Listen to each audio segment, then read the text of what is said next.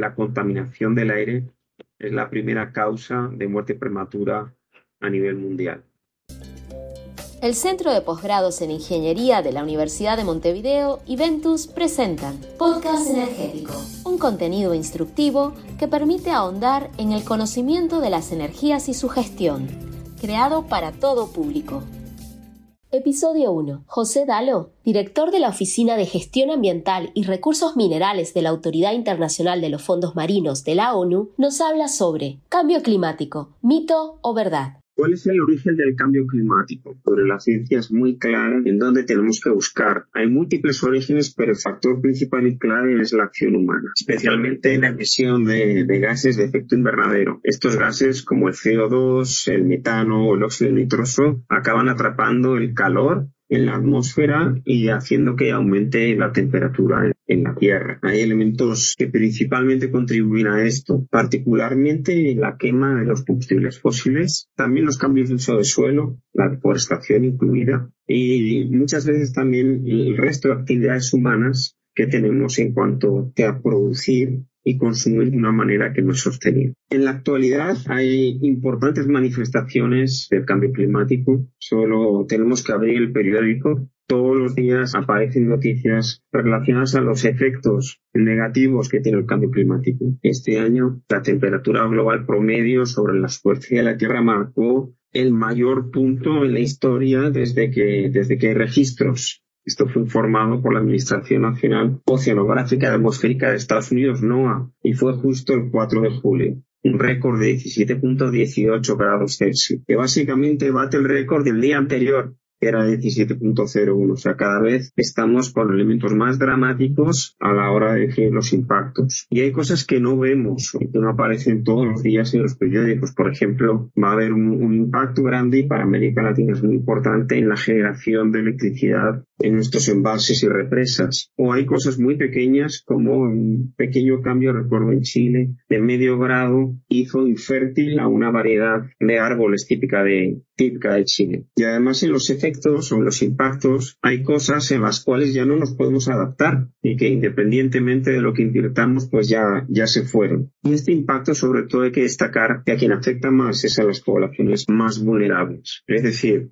esas inundaciones, ese aumento de la temperatura, ese incremento, por ejemplo, en el nivel del mar, la acidificación de los océanos, la intensificación de los eventos extremos de sequías y huracanes o la alteración de los patrones de precipitación está afectándonos a todos, pero como mencionaba antes, a los más vulnerables que muchas veces no tienen la culpa en la generación, los efectos que han promovido un cambio climático que es insostenible. La incidencia de los combustibles fósiles en el cambio climático es clave. Son la principal fuente de emisión de estos gases de efecto invernadero y de alguna manera cuando obtenemos energía quemando carbón, quemando petróleo, quemando gas natural, liberamos muchísimo CO2 y otros gases que se acumulan en la atmósfera, no solo generando efectos de cambio climático, sino muchas veces, por ejemplo, efectos importantes en la calidad del aire de nuestras ciudades. Y como sabéis, la contaminación del aire es la primera causa de muerte prematura a nivel mundial. Hay una oportunidad y es para reducir las emisiones de CO2. Para ello tenemos que primero ser conscientes de que todos podemos hacer algo. Es un problema tan grande que solamente los gobiernos o solamente las empresas no pueden con ella. Todos somos consumidores, todos producimos, consumimos y tenemos en nuestra mano desde ahorrar más energía tapando el agua cuando estamos cocinando una pasta hasta caminar, que es muy sano para nuestra salud en vez de agarrar el coche para cualquier cosa.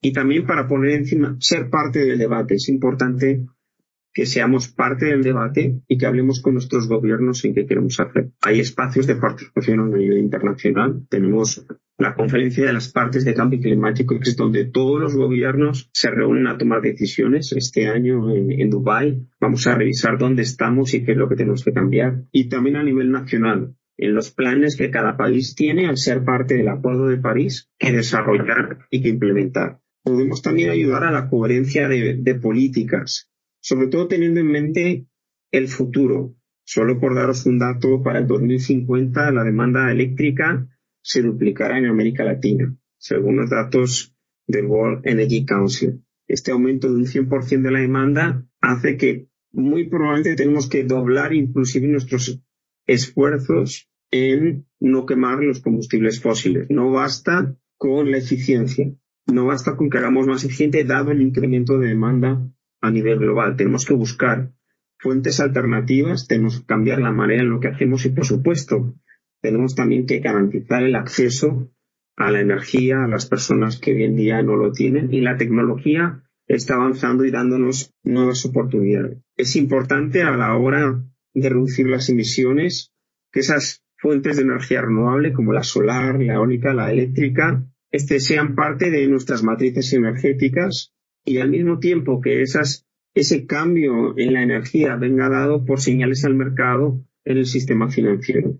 Al fin y al cabo, el sistema financiero es el que permite desarrollar todos estos proyectos y hay un importante trabajo en finanzas sostenibles, en establecer taxonomías, en establecer nuevos productos financieros. Por ejemplo, con muchos países se han hecho swaps de naturaleza que te permiten tener una situación de ganar-ganar, que es a la que queremos llegar. Para reducir las emisiones, el documento clave son los planes que se llaman en inglés NDCs, los planes que cada país pone encima de la mesa de cómo quiere, a dónde quiere llegar en la reducción de sus emisiones, en la adaptación al cambio climático y los cambios a las finanzas que están detrás de ellos. El análisis de los de estos planes en todos los países nos dice que de momento no es suficiente el plan si sumamos los planes de todos los países involucrados. Hoy en día, la última previsión del centro donde todos los científicos se reúnen para hablar de cambio climático, del IPCC se llama,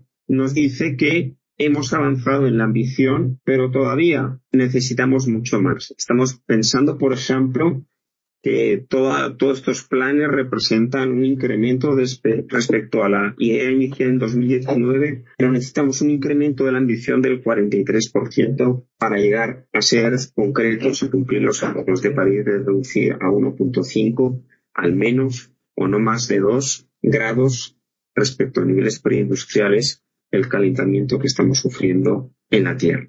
Es decir, los mensajes de cómo lo podemos hacer, creo que fácil. La eliminación gradual de los combustibles fósiles, especialmente mirando a todos los subsidios que tiene la industria. Eso nos permitiría cumplir los objetivos de más energías renovables, más eficiencia energética y mejor acceso a la energía para los que no lo tienen.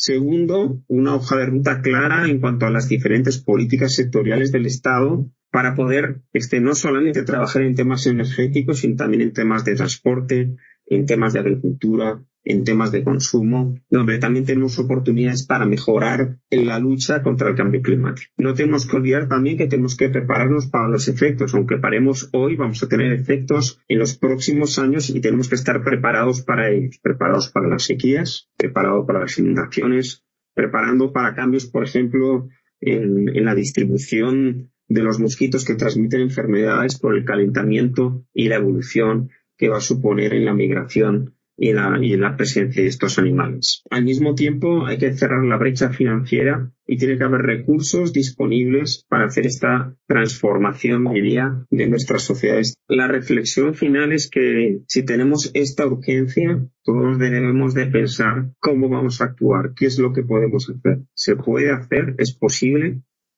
y todos tenemos un rol en ese cambio tan dramático que exige que la Tierra pueda sobrevivir al cambio climático. Gracias por llegar hasta acá. Escuchaste Podcast Energético. Si todavía no lo has hecho, suscríbete a nuestro canal. Si crees que este contenido puede ser de interés, te invitamos a compartirlo. Producción, Centro de Posgrados en Ingeniería. Edición, Departamento de Comunicación de la Universidad de Montevideo. Energías en cápsulas, creadas para todo público.